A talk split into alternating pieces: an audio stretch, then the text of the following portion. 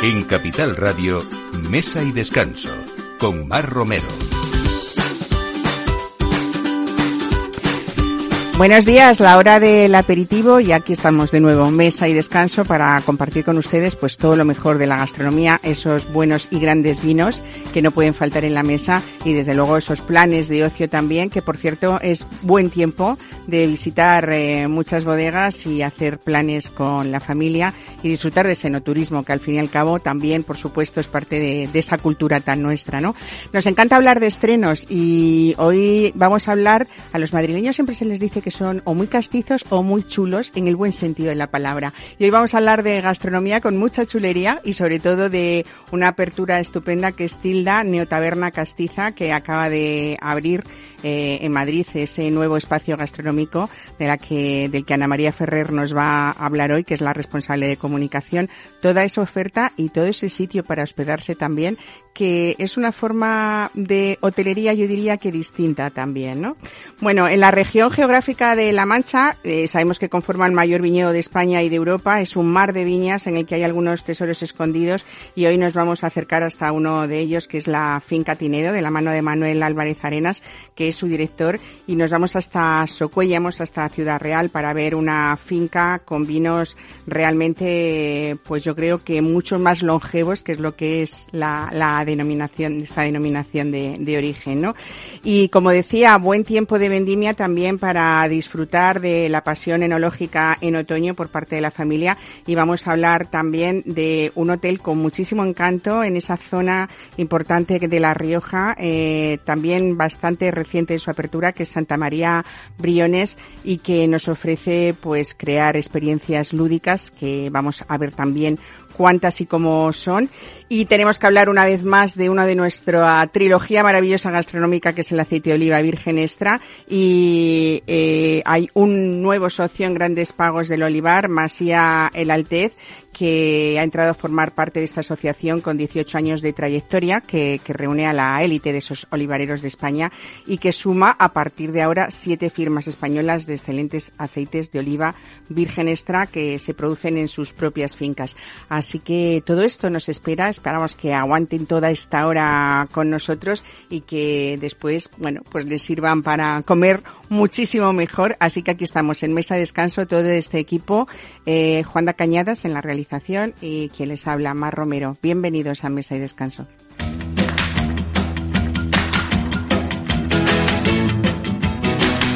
Mesa y Descanso, Capital Radio.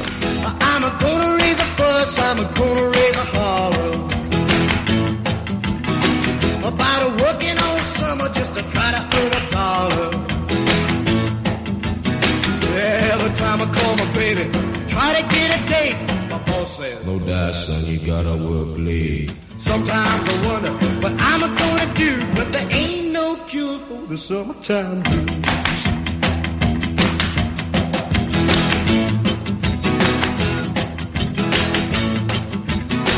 Oh well, my mom and papa told me, son, you gotta make some money.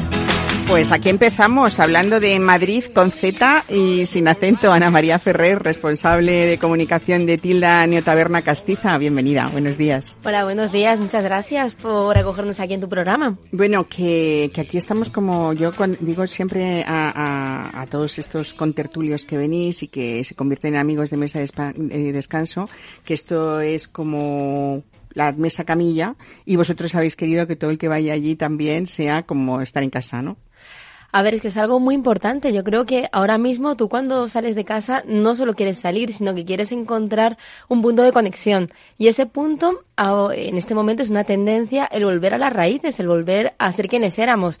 Y si en Madrid somos de Madrid con Z, ¿por qué no presumir de ello? Claro que sí. Bueno, y además la propuesta, cuéntanos porque empieza eh, con un con este restaurante que además está dentro de Akea Gran Vía, el primer hotel en Madrid de Smart Rental Exacto. y que y que desde las 8 de la mañana a trabajar hasta que Dios nos diga, ¿no? Y sin parar hasta las once y media de la noche, tampoco hay que pasarse. Eso. Pero eh, sí que es verdad que es un nuevo concepto gastronómico que quiere apostar por eh, el ser una neotaberna que mm, no quiere decir que vayas a hacer algo 100% diferente, sino que vas a cogerlo de siempre y le vas a dar una vuelta. Nosotros un poco lo llamamos como las recetas de tu abuela que cocinaría eh, tu amigo aspirante a chef. Ah, bueno, no estaría mal, no está mal, ¿no?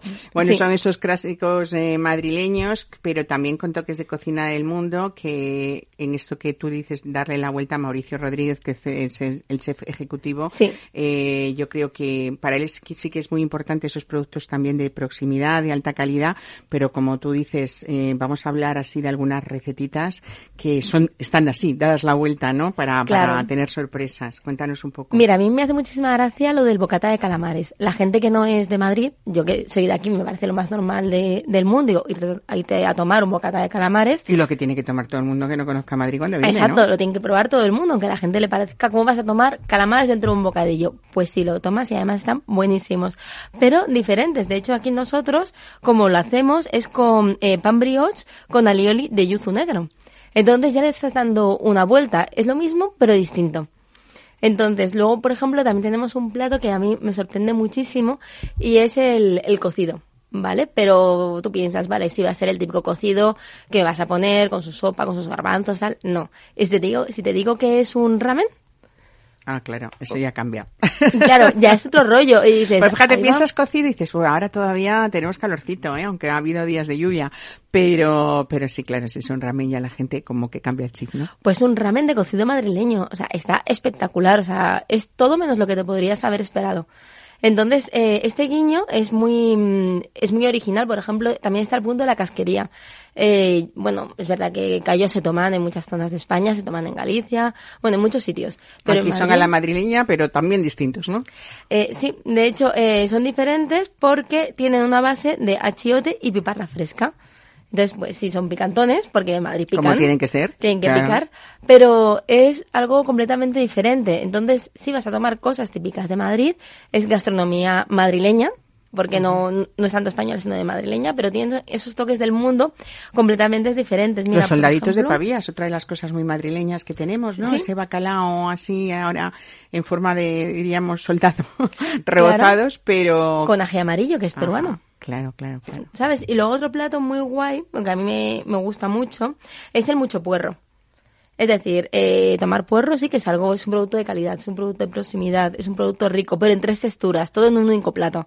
A mí esto me parece que es como una proeza gastronómica, o sea, cosas en cocina que son muy diferentes y a la vez muy ricas. Yo creo que Mauricio Rodríguez ha aplicado toda esa experiencia que él ha tenido en diferentes partes del mundo, ¿no? Sí. Y sobre todo también esa experiencia de saber gestionar equipos en cocina y, y hacer, bueno, pues, pues que esto sea distinto, ¿no? Y que sea un proyecto muy Sí. nuevo a la vez. Y que no han tenido miedo al ensayo-error, porque a veces el miedo te frena mucho. Pero ellos han dicho, no, no, vamos a hacerlo de siempre, pero distinto. Y si hay que reinventar la receta 100 veces, se reinventa 100 veces hasta que encontremos algo que nos guste. Y es lo que hace que sea tan rico. Por ejemplo, La codorniz escabechada. la codorniz. Así, con la emulsión de su escabeche, pero es esto que se, o sea, ha, ha interpretado fenomenal eh, todas nuestras raíces y nuestra tradición, ¿no? No solamente madrileña, sino todo lo que nos rodea, ¿no? La perdí castellano-manchega. No, desde luego. Y bueno, a ver, sé que no es muy original, pero por ejemplo, las croquetas que ellos hacen, que te ponen una laminita de papada por encima, son espectaculares. Para mí tendría que existir, o sea, todos los restaurantes en Madrid tendrían que tener croquetas. Y a ver cuál. más Bueno, fíjate que yo pienso muchas veces que las croquetas, eh, igual que la ensaladilla, eh, son dos platos que sí que comunican mucho del nivel de la casa, ¿no? Sí. Yo no soy muy croquetera, sin embargo, cuando voy a un sitio nuevo, eh, si tienen croquetas la pido porque me da una idea de más o menos cómo es esa cocina de, de cuidada. O sea que, que sí que, que es eh, una de las cosas, como tú dices, que aunque parezcan clásicas y tradicionales, hay, hay que probar. Pues sí, porque luego también tienen platos que a lo mejor no son tan llamativos. Ellos hacen una costilla de vaca a baja temperatura ahumada con glaseado de calvados y miel de caña. Que Con realmente, con calvados. Es un plato relativamente normal, pero tiene ese sabor distinto. ¿Sabes? Eh, tiene ese punto de, de saber innovar y sobre todo de sorprender.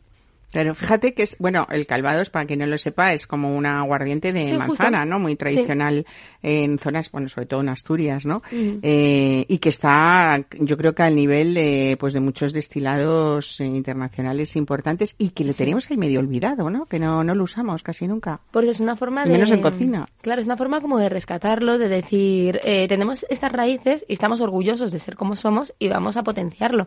A todo se le puede dar una vuelta. Ujú. Y es lo que han hecho aquí. Bueno, y un punto dulce también importante en, en Tilda, Neotaberna, por cierto, lo de Tilda por... Pues a ver, lo de Tilda, realmente esto es por un artista, Ajá. ¿vale? Eh, pues tipo como modernista, que eh, me vas a matar porque nunca recuerdo el nom- su nombre, te lo buscaré y te prometo que te lo diré. Eh, hizo una exposición en eh, por Chueca, ¿vale? Y, y cuando lo vimos había un cuadro que a mí me transmitió como esa personalidad de, mm, de moderno, de, de querer volver a las raíces, pero a la vez eh, vivir en un mundo actual. No sé, me transmitió mucho, mucho ese cuadro y eh, la mujer de ese cuadro se llama Tilda. Ajá, yo pensaba, digo, a lo mejor es también a lo mejor una Gilda dale- dándole la vuelta, pero no. Pues lo piensan, pero no, el origen real eh, es este. Te he eh, apuntado ya una, ¿eh? sí, ¿Eh? sí. Podéis hacer tildas. Pues oye, es muy buena, ¿eh? convertidas en tildas. Es, es muy bueno, es muy bueno, es muy bueno. Pero sí, realmente pues viene de un artista y a mí el nombre de Tilda me pareció muy original y al final es el nombre de una mujer, un nombre que mm, puede ser antiguo, por decirlo de alguna manera, porque está completamente en desuso, pero que traído a hoy, o sea, es algo perfectamente viable y, y que gusta. Ujú.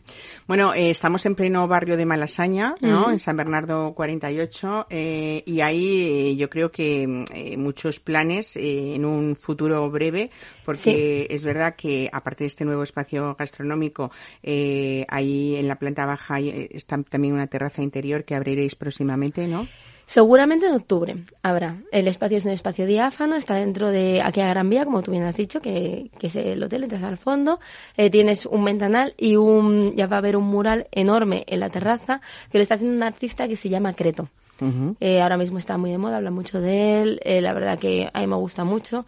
Entonces él está dibujando todo el mural y cuando, si me escucha aquí, cuando acabe, abrimos. Bueno, esa piscina Infinity supongo que eh, funciona solo en verano, ¿no? Pero, Sí, está en la eh, azotea, en la parte de arriba. En esa azotea estáis pensando también hacer muchos eventos, ¿no? Claro, pero esto yo creo que lo vamos a enfocar más al verano que viene porque mm, ahora mismo ya poco, poco podemos hacer, pero es una piscina infinita que además es diferente porque es roja. O sea, es decir, la, eh, la parte de abajo es roja y se ve el agua como rojiza y la verdad que es espectacular. Qué bueno. Bueno, y ter- terminamos con ese punto dulce para que a la gente se le quede un poco el sabor de boca de que, que tiene que, que descubrir. Pues sí, porque a ver, hay tarta de queso, porque no puede faltar una tarta de queso fluida y eso nos lo podemos imaginar. Eh, también hay una torrija, 365 días al año, pero no la torrija que te puedas imaginar. No, esta es una torrija con leche de coco, lima kefir y lemongrass, ¿vale? Pero a mí lo que me encanta es eh, la taza que sirven con churros y pensarás... Soufflé choco- de chocolate. Exacto, no es chocolate a lo habitual, es un soufflé, un soufflé recién hecho, súper esponjoso para mojar el churro, algo completamente inesperado y que puedes tomarlo para merendar, para desayunar, cuando quieras. Y no hay nada más madrileño más castito con chocolate con churros. Con chulería, que hemos dicho, ¿no? Sí, el soufflé. Sí, sí, muy rico. Muy bien, pues eh, bueno, esa reciente apertura que nos encanta casi en principio de temporada. Llevamos, pues nada, lo que lo que llevamos de mes eh, para, para hablar de nuevos planes, ¿no? Sí, y sí. Nuevos planes también para este otoño que se presenta mm, bien o mal según tu experiencia como experta en comunicación. A ver, gastronómica, sobre todo de restauración. Ahora mismo yo creo que es el momento dorado de, de la gastronomía y de los restaurantes porque eh, vamos todos hacia arriba, camino hacia la Navidad, hay muchos eventos, muchas comidas, muchas cenas de empresa, la gente viene del verano, sigue teniendo ganas de salir, todavía hace buen tiempo, yo creo que es el, mm, los meses dorados de, de la restauración. Qué bien. Pues Ana María Ferrer, muchísimas gracias por traernos esta neotaberna tan castiza, Tilda, Sí, sí. a mesa de descanso y, y espero, bueno, yo voy a ir directamente al sufre de chocolate a mojar esos churros. Yo te espero a que vengas contigo. a probarlo, tenemos que ir juntas a probarlo y ya me contarás. Muy bien, pues muchísimas gracias. A Buen ti. fin de semana, lo que queda de domingo. Gracias. Un saludo, hasta luego. ahora. Mesa y descanso con Mar Romero.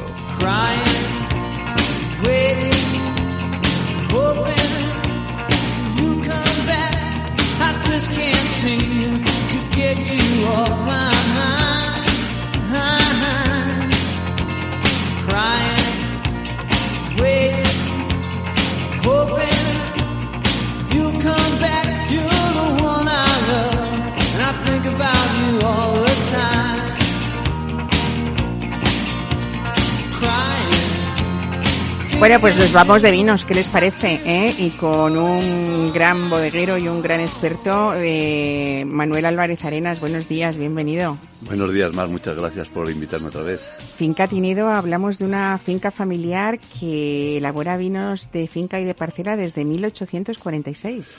Pues eh, sí, fíjate, esa, la finca la, la compró nuestro tatarabuelo pues hace ahora 176 años y yo sé que cuando la compró ya tenía allí eh, eh, algo de algo de viña. De hecho, yo tengo algún registro que habla de la primera cosecha en carros. Me parece que eran 14, 15 carros que fue la primera cosecha. Y luego elaboración en la propia finca desde 1895 por ahí, que fue cuando su hija, mi, mi, mi bisabuela, eh, construyó la quintería con la bodega. Me encanta hablar de esto, que fue tu bisabuela, doña Esperanza, hablar de mujeres emprendedoras en, un siglo eh, a finales del 19, ¿no?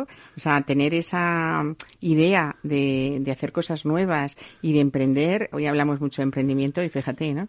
Yo, la verdad es que es, la, es, es siendo nuestro, es casi la parte de, de, nuestra trayectoria, de nuestra historia, mm, de la que más me gusta hablar, de la que yo me siento más satisfecho, más orgulloso en la medida en que me toca, ¿no? Porque es lo que tú dices, una, una mujer en, a final del siglo XIX en el, en el mundo rural, eh, que tenía además familia que podía haber eh, eh, tirado de ella para, para, para llevar su, su, actividad y decidir, no, pues oye, esto, esto es mío, yo levanto la quintería eh, con muy buen criterio, con su toque además femenino que luego se agradece muchísimo porque es una quintería preciosa y, y a elaborar. Y yo siempre cuento como anécdota que todo el mundo me decía, la, he, conocido, he, llegado a conocer gente que, que, que, la trató y es que era una mujer de mucho carácter, claro, que es lo que suele ocurrir cuando una mujer en, en, en aquellas épocas tenía que hacerse cargo de, de, de una actividad como compleja, además como hablando del vino, vino. exactamente. ¿eh? Porque en aquella época entrar una mujer en una bodega a veces eh, prácticamente estaba en Estaban, ocasiones casi vetado, ¿no? Prohibido, en, por no decir. En, sobre todo en vendimia eh, no podían. No entraban ahí las mujeres porque esto era cosa de hombres, ¿no?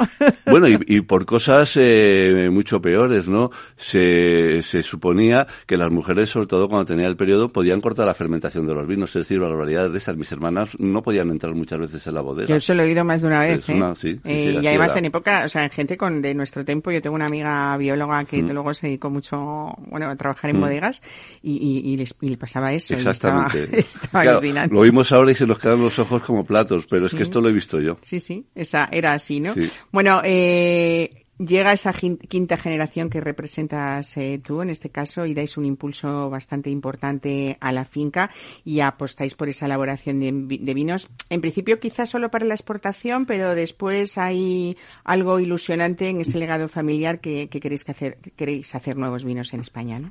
Claro, para nosotros, por un lado, pues hay una enorme satisfacción saber que tenemos muy buena aceptación fuera de España, que, que la gente consume el vino, que le gusta mucho, pero un poquito doloroso el, el, el, no haber podido tener todavía esa entrada eh, aquí en España, que en parte tiene que ver con que eh, muchas veces se ha asociado a La Mancha con un tipo de producción pues de producción eh, más de volumen, lo que tú hablabas antes de este, de este mar de viñas. Entonces eran vinos perfectos para ese tipo de ocasiones, pero cuando se ha querido recuperar ese concepto un poco más de vino de, de terroir, de vino de finca, pues uno no pensaba en la mancha. Afortunadamente esto está cambiando y sobre todo eh, de mano de la gente joven. La gente joven está acercándose al mundo del vino sin ningún tipo de complejo, con la mente muy abierta, con ganas de, de ver, entender y disfrutar. Y entonces pues ahí se caen todas esas barreras que no tenían ningún sentido, se van cayendo. Uh -huh. Tú has dicho alguna vez que todos los recursos de vuestra bodega se ponen al servicio de esa expresión de, del terruño. Tenéis un viñedo ecológico, además, 47 uh -huh. hectáreas que están divididas en 22. 21 sectores, justamente, sobre todo pensando en, en una gestión muy sostenible del agua, que es eh, una preocupación que siempre ha sido, eh, bueno, pues eh, nuestra, ¿no? El problema que tenemos en La Mancha con, con el agua, la necesidad de hacer un uso muy responsable, que además eh, favorece normalmente pues una producción de uva de más calidad. Esa, esa gestión sostenible del agua nos ayuda también, claro. Bueno, eh, elaboráis eh, tres vinos de parcela, Shiraz, Moscatel Seco y Tempranillo. Eh, hablábamos, creo, la otra ocasión en la que viniste de, de vuestros vinos Cala 1 y Cala 2, sí. eh, que además tienes eh, también una, tenéis una edición especial. Pero a mí me gusta hoy mucho que vengamos a hablar de algo prácticamente espontáneo, como algunas fermentaciones, ¿no? Porque nos traes eh, un vino diferente, elaborado con moscatel, con roussan y con sauvignon blanc, eh, pero que nació en este caso como por accidente. Cuéntanos.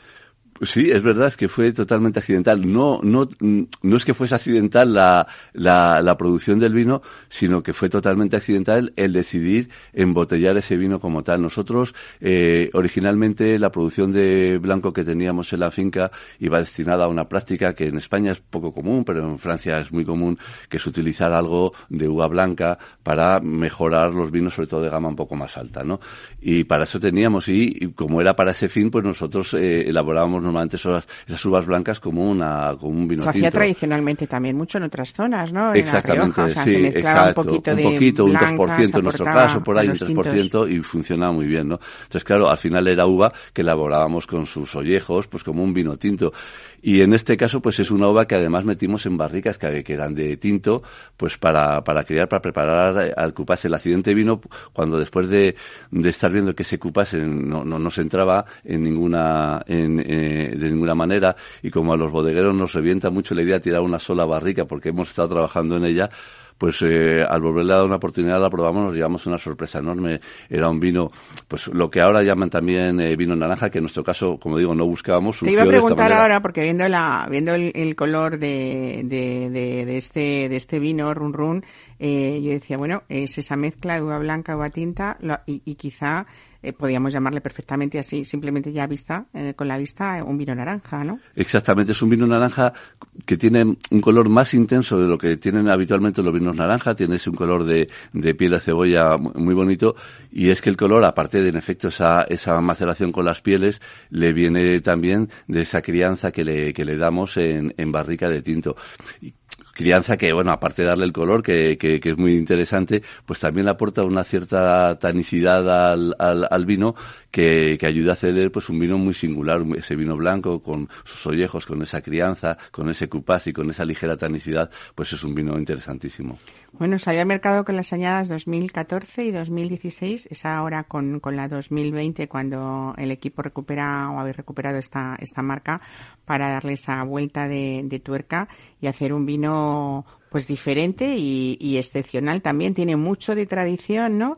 Y, y mucho de casualidad. Que esto a veces cuando la casualidad ayuda a que sea positiva, o sea, da una alegría, ¿o no? Pues nos ha dado una alegría enorme. Eh, eh, la primera alegría no tener que, que, que pensar en otro destino peor para esas barricas, pero no, sobre todo el ver eh, eh, cuando uno tiene un, un estilo, una forma de trabajar, una forma de respetar la uva y respetar el, el terroir, eh, pues parece, yo antes cuando estabais hablando eh, con Tilda, pues, pues ese estilo, ¿no? De, de recuperar cosas que son nuestras, pero darles un, un punto, pues es lo que vemos, ¿no? Que eh, lo que es eh, el uso de, de, de vinificaciones, de, de variedades, de, de, de cuidado de la uva y del terruño, que se ha hecho siempre, no quiere decir casi es al contrario, que no tengas la posibilidad de darle una vuelta de tuerca, de, de explotar de otra manera, y, y este tipo de, de casualidades, como te dices, de, de accidentes, pues realmente te, te hacen ver cómo incluso por donde menos te lo esperas, te sale algo con lo que no contabas y de lo que te sientes al final enormemente feliz. accidente, Exactamente, claro que sí. sí. Bueno, el vino va unido a ese titubeo, ¿no? Del propio nacimiento de qué hacemos con esto, ¿no? Me imagino. Run run, en El efecto, run run. de ahí viene el nombre, sí. Y, y también tiene mucho que ver esa etiqueta que es, que es muy bonita, ¿no? Y que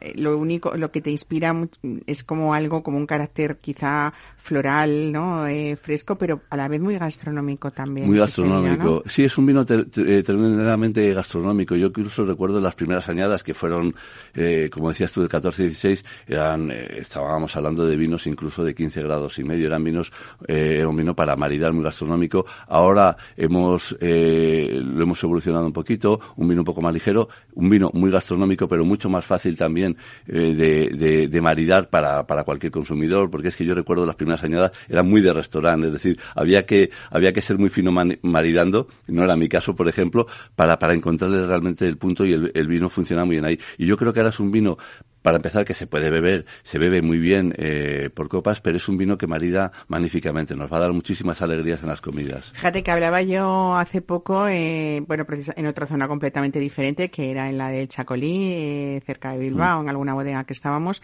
Eh, y es verdad que estos vinos naranjas, Manuel, no sé si estás de acuerdo, pero es como casi el comodín, como eh, con, con platos difíciles, como pueden ser lo que siempre decimos, por las alcachofas, los, los espárragos, que siempre íbamos a esos vinos generosos, ¿no? Esos vinos de Jerez, de Montilla, que salvo la cerveza eran los que más fácilmente podían ser, eh, bueno, pues es armónicos, ¿no? Con, este tipo de, comida difícil.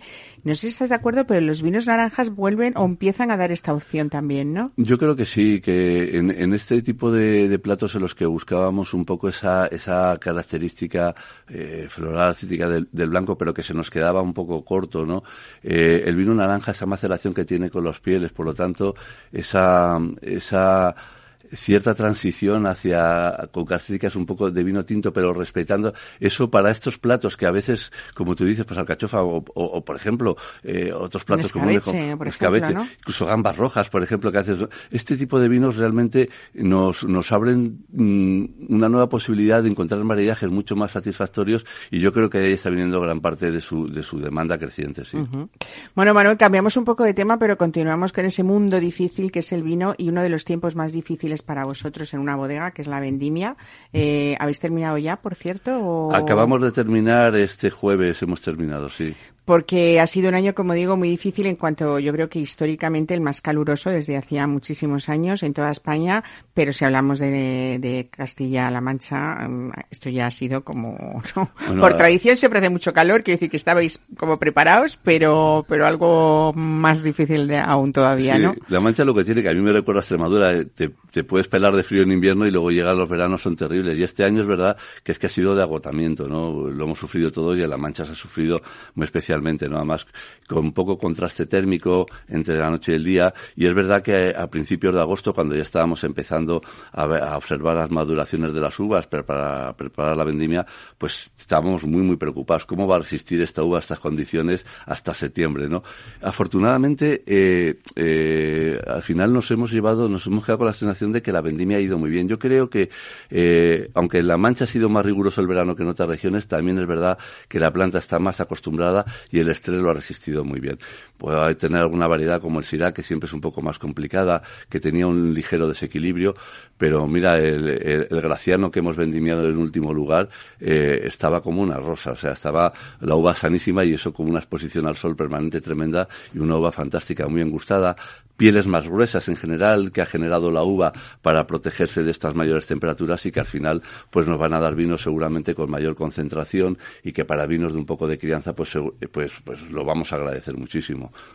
Bueno, o sea, nos espera una añada estupenda en Finca Tinedo, cuando recordemos la añada 22. Yo ¿no? creo que sí, yo creo que sí. Yo, en fin, eh, siendo muy honestos, es un poquito pronto todavía para casarse, pero con, con esto, pero yo creo que sí. Las, las, las catas que hemos hecho de uva, las catas que estamos haciendo ahora de los vinos que van fermentando, pues la sensación es que tenemos mucho potencial en, en este vino. Con alguna excepción que nos, que nos genera un poco más duda, como en este caso el Syrah, que va a estar bien, pero, pero no sé si va a llegar a, a eh, eh, grandiosos, pero, pero otras variedades, Tempranillo, el Graciano, el Moscatel, fantásticas. En esa apuesta de estos últimos años, Manuel, o de esos años tuyos de responsabilidad en la bodega, es verdad que estáis observando que este mercado nacional que tú querías captar está sabiendo valorar esas joyas de, de Tinedo, que además os habéis resistido también a lo que son esos latifundios de, de Castilla-La Mancha de hacer cosas especiales como las que estamos contando, ¿no? Sí, es divertido porque cuando la gente nos pregunta cuánto viñedo tenemos, pues depende de dónde vengan o en qué esté pensando, les parece una barbaridad. Oye, pues 47 hectáreas es un pedazo de muchas viñedo. Digo, ya, hectáreas. sí, eh, pero en, en La Mancha somos menos que nada, es decir, somos una cosa, una cosa eh, minúscula. Pero es verdad que nos da, eh, eh, nos da pie, nos da la posibilidad de eh, trabajar ese concepto de, de terroir que La Mancha se está recuperando, que a La Mancha le hace falta recuperar para plantear también como complemento a, a lo que ya lleva haciendo muy bien y se defiende muy bien tantos años, eh, recuperar esa, ese, ese, ese viñedo tan particular de La Mancha con estas condiciones tan singulares que nos daban unos vinos fantásticos y la gente, y esa es, como decía antes, mi gran alegría, se va abriendo, porque fuera es que es más fácil, fuera la Mancha no sabe lo que es, la gente, vinos de España, entonces no había esa barrera. En España nos hemos encontrado nosotros con una barrera más grande incluso que regiones que no tenían tradición vitivinícola, había y eso se va rompiendo. Y también ese sentido de valorar esa calidad, que es la apuesta de los últimos años de muchas bodegas que afortunadamente están cambiando esa imagen que teníamos de La Mancha, ¿no? Sí, la, la calidad, el, el, el apostar por, por un mimo de, de la uva, por eh, elaboraciones que, que, que, realmente tienen que estar muy adaptadas a las condiciones climáticas de la región, el aprender a desarrollarlas y a mí lo que me gusta ver es que tenemos ya gran calidad y además tenemos mucho potencial porque todavía tenemos mucho que aprender. Pues eh, muchísimas gracias, Manuel Álvarez Arenas, por estar hoy con nosotros, contarnos esto. Aquí al run, run, run, run, ¿eh? estamos sí. viendo y sabiendo muchas cosas de, bueno, pues de lo bien que se hace en, en, en muchos lugares y desde luego, vuelvo a decirlo, eh, me lo escucharán mucho los oyentes, ¿no? Que cuando tenemos una botella de vino en la mesa, eh, casi es uno de los tiempos, la del de la vendimia, en el que sí que nos planteamos todo el esfuerzo que hay detrás y lo que se puede valorar algo bien hecho y que afortunadamente en este país todavía podemos comprar vinos, grandes vinos, eh, de una manera amable, ¿no? Por decirlo así. Exactamente, de una manera amable y además a unos precios realmente muy competitivos. Sí, sí, Disfr podemos disfrutar de grandes, sí, de grandes vinos de una manera que vinos en de otros sitios, sitios sería imposible, imposible, pensarlo. Exactamente. Pues nada, una vez más, muchísimas gracias por estar hoy domingo con nosotros a vosotros, y Mar. esperaremos la nueva añada, ¿no? A ver qué tal. A finales del año la tienes. Seguro que fenomenal. Gracias, Manuel. Un abrazo. Un saludo.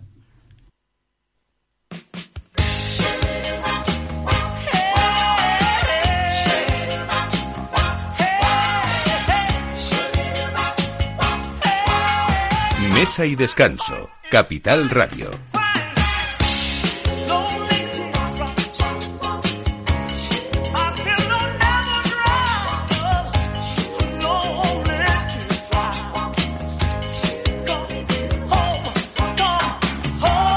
Los enamorados del vino disfrutan de su pensión enológica en otoño mucho más que, que, en cualquier otra estación del año y con el final del verano llega esta época de vendimia a La Rioja, que es uno de los destinos vinícolas más importantes de España y del mundo también, ¿no? La recogida de la uva suele comenzar la última semana de septiembre y se extiende pues durante las primeras de octubre.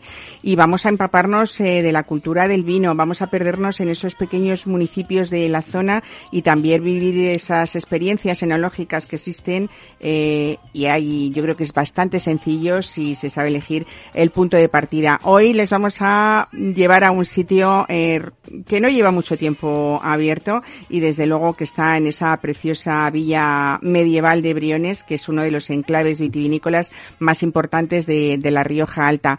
Javier Ruiz es el propietario de Hotel Briones, Hotel Santa María Briones, que yo creo que es uno de los mejores hoteles para disfrutar de la vendimia en La Rioja. Javier, buenos días, bienvenido. No sé si me equivoco, ¿no?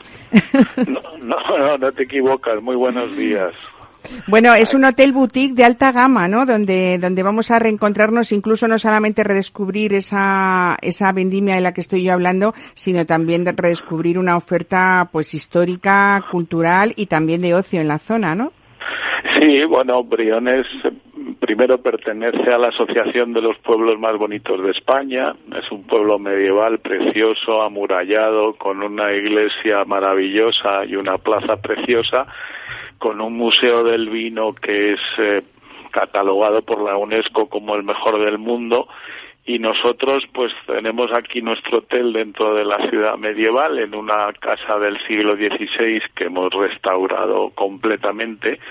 Y aquí pues sí muy centrado sobre todo en el mundo del vino. Y como decías muy bien septiembre y octubre son las épocas que más eh, público atraen eh, no solo de España, sino de, sino de, todos los países por el tema de la vendimia, sí. Uh -huh.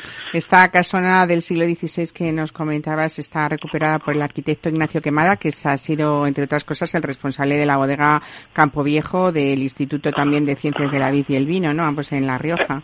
Sí, sí, así es, sí, sí. Y luego también el, el, el interiorismo, contratamos a una, una diseñadora de interiores muy reconocida, Isabel López Vilalta, y a pesar de la piedra y del, de la edad de la casa, pues interiormente eh, tiene muchos toques de modernidad, la piedra, la madera, los colores, está muy, la verdad que lo han logrado muy bien entre los dos. Bueno, esa combinación es muy importante porque parte de toda esa historia que es un valor añadido eh, y luego, eh, bueno, es fácil conseguir el encanto relativamente, por supuesto, de mano de profesionales, pues de, de un lugar como este, ¿no? Perdóname porque te perdí ahora. Ah, bueno, nada, estaba diciendo que, que eso, que, que, que, esa, esos materiales que dices tú, eh, pues la piedra, por ejemplo, son parte de, de hacer algo único y con encanto, ¿no? No.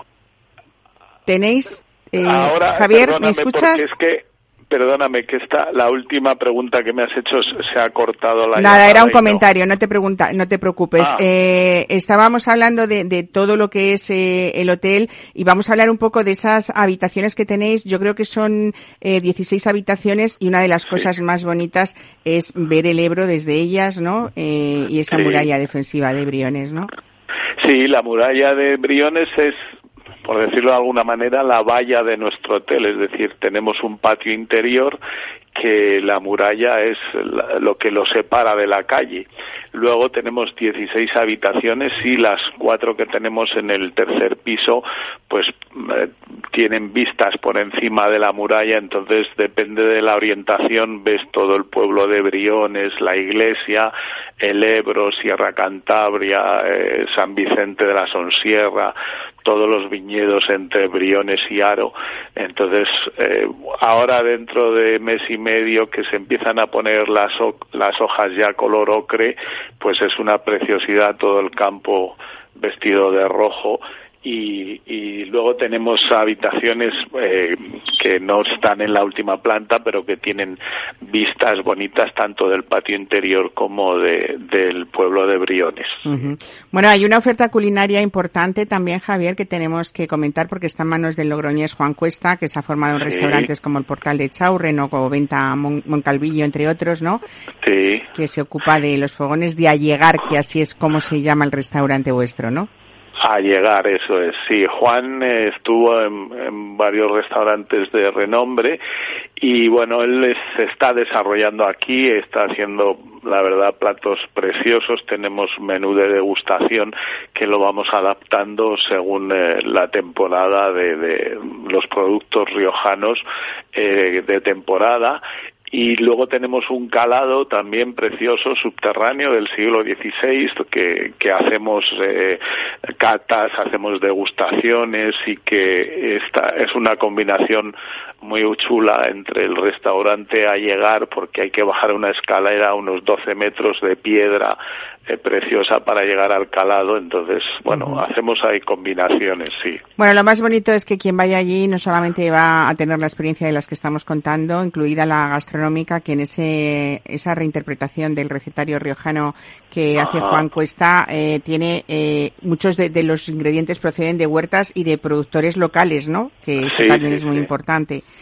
Sí. bueno, eh, yo creo que es un plan casi sin hacer plan el llegar allí a Santa María de Briones y que nos hagáis vosotros un poco, eh, pues eso, eh, todo lo que podemos hacer porque a- a- dais muchas pistas gastronómicas desde los grandes Sí. restaurantes hasta los mejores pinchos que podemos probar, por ejemplo, la calle Laurel de Logroño, que está muy cerca, Sí, ¿no? sí, sí, sí, sí, hacemos, o sea, nosotros a los clientes no los dejamos de la mano desde que entran por la puerta, les ofrecemos, eh, por supuesto, a- adaptándonos a sus gustos, visitas a bodegas, degustaciones, los llevamos a restaurantes de, de- para porque lógicamente no van a comer o cenar todos los días en el hotel, eh, les eh, hacemos excursiones en Logroño con, con este hombre, con el educador de vinos que les lleva por la senda de los elefantes. ¿Cómo me gusta lo de educador de vinos? Me encanta esa, Sí. ¿no? Eh, bueno, Sí. qué profesión más bonita, educador de vinos.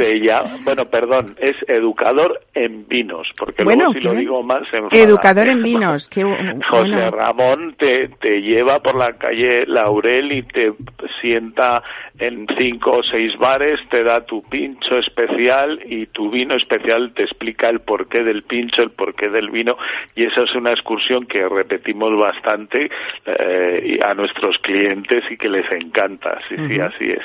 Bueno, voy a Eh, hablar también, si me permites, de ese proyecto familiar que, que es esta, que es este hotel, eh, que, que está creado, pues, por, por ti que eres riojano y, y, y por, y por una puertorriqueña, afincados desde hace tiempo en Estados Unidos. Cuéntanos esto. Sí, sí, bueno, pues ah, por circunstancias de la vida, eh, eh, yo hace muchos años, bueno, yo prácticamente desde que nací dejé La Rioja, pero toda mi familia eh, riojana y durante muchos, muchos, muchos años viniendo aquí a La Rioja, eh, teníamos casa y nunca hemos perdido el vínculo. Luego, pues me casé con una puertorriqueña y, y me fui a vivir a Puerto Rico, pero pensamos el último proyecto de nuestras vidas que tenía que ser en La Rioja. Además, mi hija Raquel, que es la que está a cargo del hotel, estudió eh, dirección de hoteles y turismo y entonces qué mejor que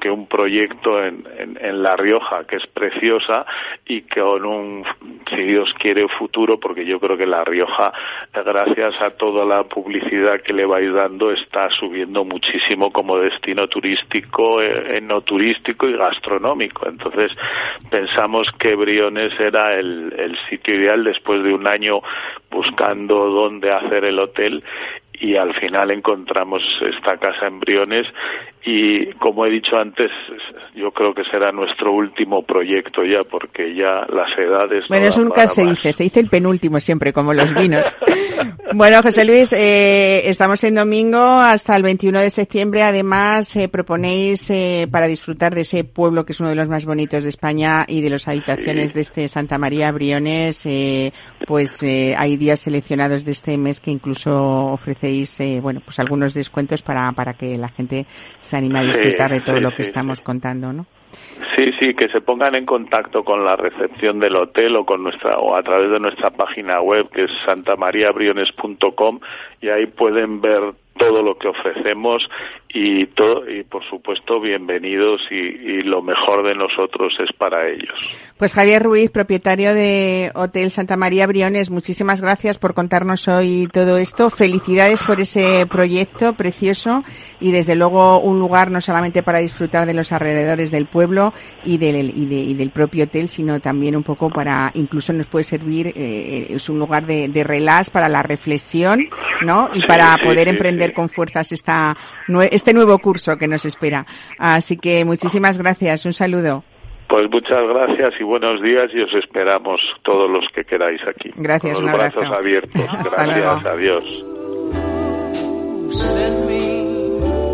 I know you send me, darling. You send me. Honest you do, honest you do, honest you do.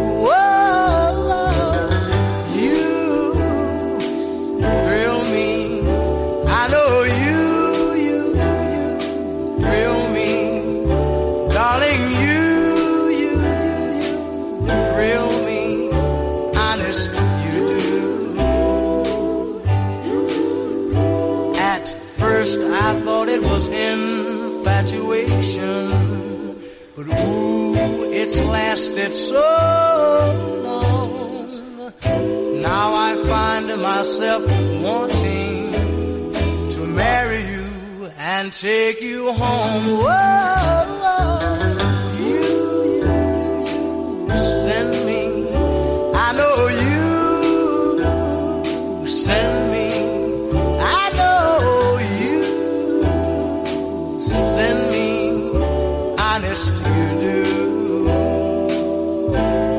Mesa y descanso con Mar Romero.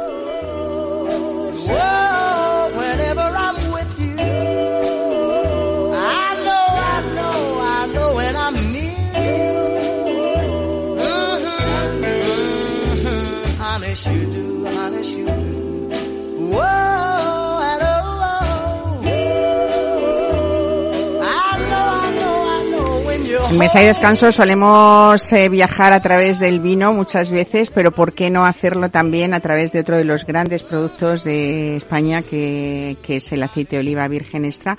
Hoy nos vamos hasta la provincia de Alicante, nos vamos a una altitud media de unos 850 metros y vamos al abrigo de esas montañas de los parques naturales de Sierra de Mariola, de Fonroja y vamos a una finca estupenda que es Masía El Altez, que tiene hoy mucho que contar y que forma parte de un gran grupo que es ese esos aceites especiales que forman parte de grandes pagos del olivar.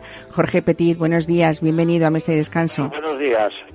Bueno, eh, yo creo que contentos, ¿no? De, entrar a formar parte de Grandes Pagos del Olivar, esa asociación que yo decía antes, eh, que tiene ya 18 años de trayectoria y que reúne lo que podríamos decir la élite de los olivareros de España, ¿no? Pues sí, estamos encantados y, y además, eh, pues sí, estamos súper felices porque eh, los Grandes Pagos lo que lo que el objetivo de ellos es la promoción de los aceites de oliva vírgenes extras, pero que sean españoles y además que sean de altísima calidad. Y también la defensa de la propagación de, de la cultura del aceite de oliva, o sea, ponerla en valor, no solamente a nivel nacional, sino internacional. Y sobre todo, pues procurar avances científicos en lo que es la cultura y es lo, en lo que es la, la, aplicación de los sistemas de cultivo del aceite de oliva. Por uh -huh. lo tanto, estamos súper contentos y súper felices. Jorge, estos pagos o, o, fincas también reproducen en el olivar, eh, en el olivar ese concepto de chateau, que es típico de, de la cultura vinícola, ¿no? Pero efectivamente, sí, sí, sí. Uh -huh. O sea, lo más importante para que sea un aceite de pago es que sean aceites de muchísima calidad. Por otra parte también que en la propia finca, que en fin, tipo estilo chateau, pues que se produzcan allí, eh, que se tengan los olivares en propiedad o, o en, en, en, fincas vecinas, pero que vamos, que el pago, es decir, que, que el propio olivar esté en la, en la finca. Y además también que la almazara o bien esté en la propia finca o en un lugar vecino. Por ejemplo, si, si por ejemplo, como nos ocurre a nosotros, estamos en un parque natural y no nos permiten tener ahí la almazara, la tenemos en un, en un fondo vecino. Ajá. Eh, bueno. Entonces, claro, sí. No, no, sí, diga, dígame. Sí, sí, y entonces eh, eh, que tiene que existir un control de calidad estupendo y después entre los propios socios de los grandes pagos pues tiene un que, que existir un intercambio de experiencias de tal manera que por ejemplo si cualquiera de los socios de los grandes pagos pues descubre que por ejemplo que tira aplicando este sistema de, de, de cultivo o de producción se mejora mucho la calidad del aceite, pues nada, nosotros intercambiamos experiencias y por supuesto opiniones y, y claro, y eso, el, el objetivo es producir los mejores aceites, la mejor calidad posible, ponerle en valor y a nivel internacional que se conozca que los aceites españoles son unos aceites magníficos y extraordinarios. Claro. Bueno, aquí en este caso, eh, eh, eh, la Masiel Altez aportaba pues esa zona olivarera que es el levante español y que cumple pues como por, por trayectoria, por calidad y por prestigio todo esto que, que usted nos está contando, Jorge, ¿no? Sí, nosotros es que tenemos un microclima especial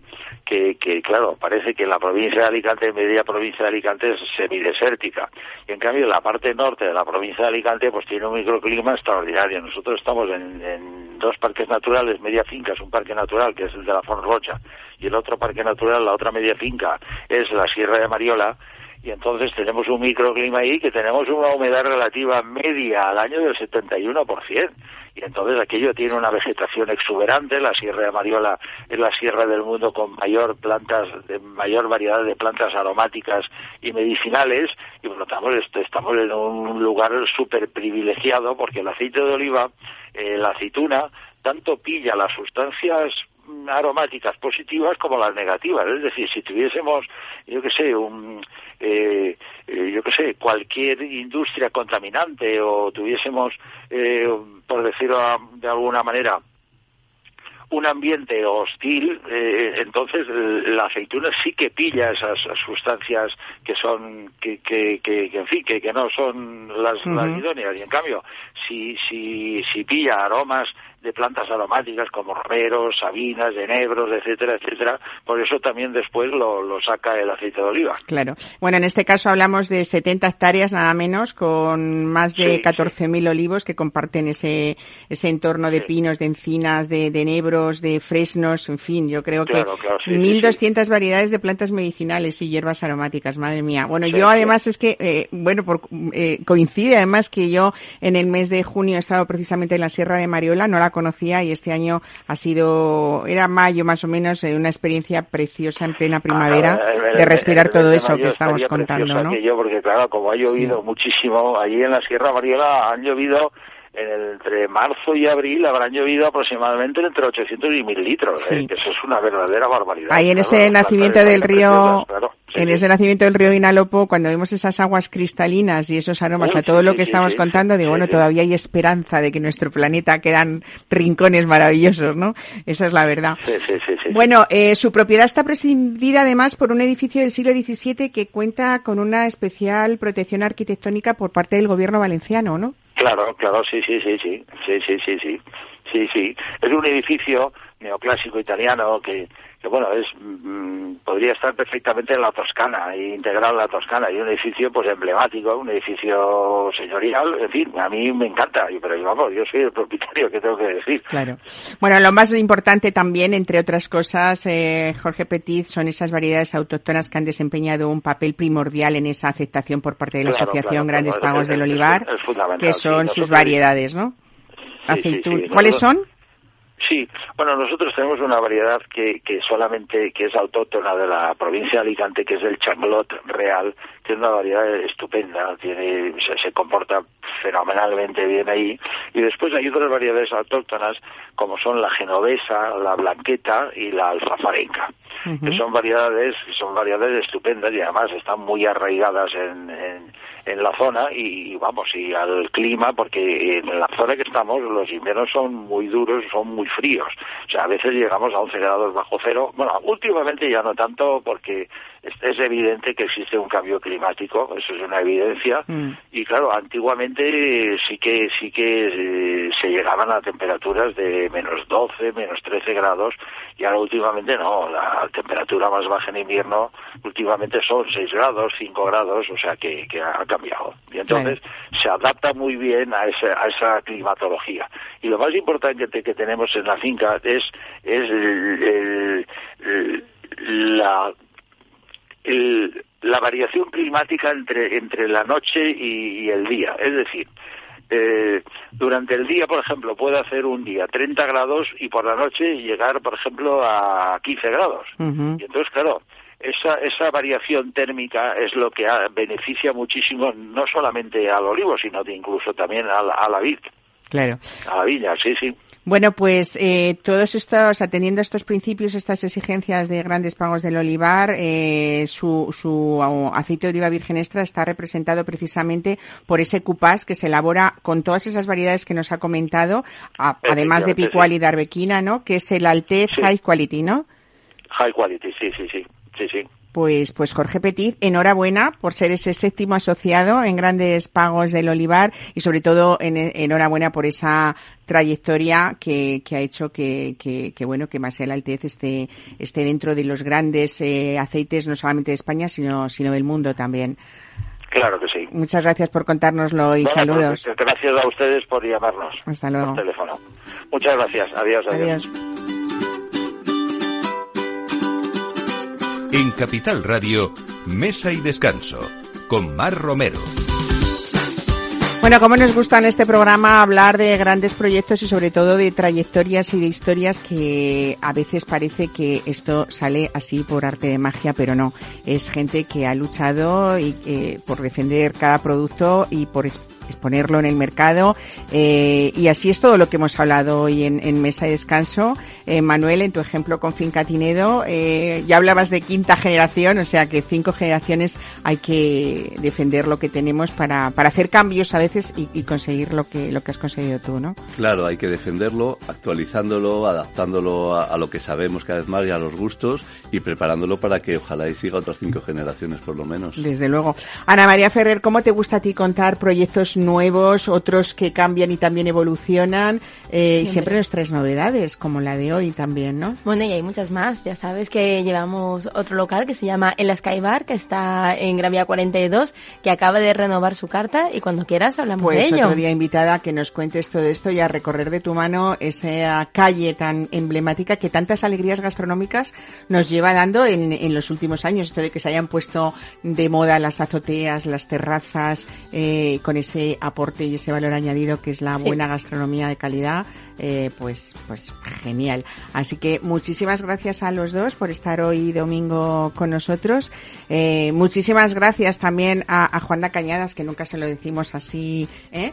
y sobre todo muchísimas gracias a ustedes que nos escuchan y que son, nos son fieles cada fin de semana aquí en Capital Radio en Mesa Descanso. Disfruten de lo que queda de domingo y les esperamos la próxima semana. Cita obligada a la una de la tarde.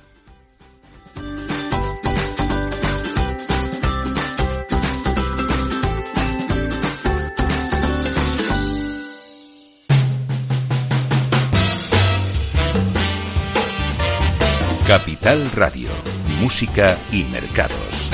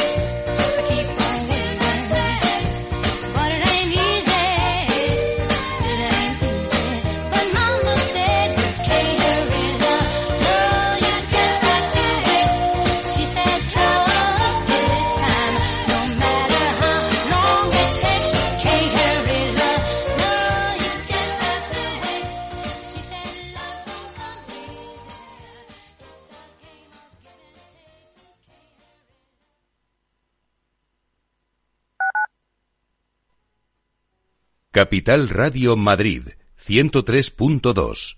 Nueva frecuencia, nuevo sonido. Restaurante Ferreiro, todo el sabor de la cocina asturiana con los mejores pescados de pincho de nuestros mares y nuestras carnes del Principado. Recetas sabrosas y actualizadas junto a los platos más emblemáticos de la alta cocina asturiana. La fabada, premio la mejor de Madrid 2017 y las verdinas con bogavante y almejas. Pruebe nuestro famoso arroz con leche y nuestros menús diferentes en cada temporada. Calle Comandante Zorita 32, teléfono 91 553 9342. Una recomendación del programa gastronómico Mesa y Descanso. Esto te estás perdiendo si no escuchas a Rocío Arbiza en Mercado Abierto. Mario Waits, profesor de ESIC y ex consejero del Fondo Monetario Internacional. Llueve sobre mojado, porque antes del conflicto ya el tema de la política monetaria venía muy expansiva, lo que llamamos nosotros la fiesta party pachanga en el Banco Mundial, emitir mucho dinero, y ya llevamos mucho tiempo, con lo cual veníamos con una inflación altísima antes del conflicto. Imagínense que a partir de ahora, con la subida de la energía, yo siempre explico a mis alumnos que si hay algo que afecta muchísimo la inflación es el petróleo, ¿no? Porque afecta al transporte y afecta a todos los derivados, ¿no? Fertilizantes, plásticos, pintura. O sea que si sube el precio del pollo no pasa nada, pero si sube el precio del petróleo sí. Mercado Abierto con Rocío Arbiza. Disfruta de la mejor cocina gallega en Montes de Galicia. Todo un clásico moderno en el barrio de Salamanca. Disfruta de la variada dieta atlántica, de las mejores carnes y pescados tratados con respeto y transparencia y regados con una de las mejores bodegas de la zona. En grupo, en familia o en pareja, Montes de Galicia te ofrece el espacio perfecto en cada ocasión.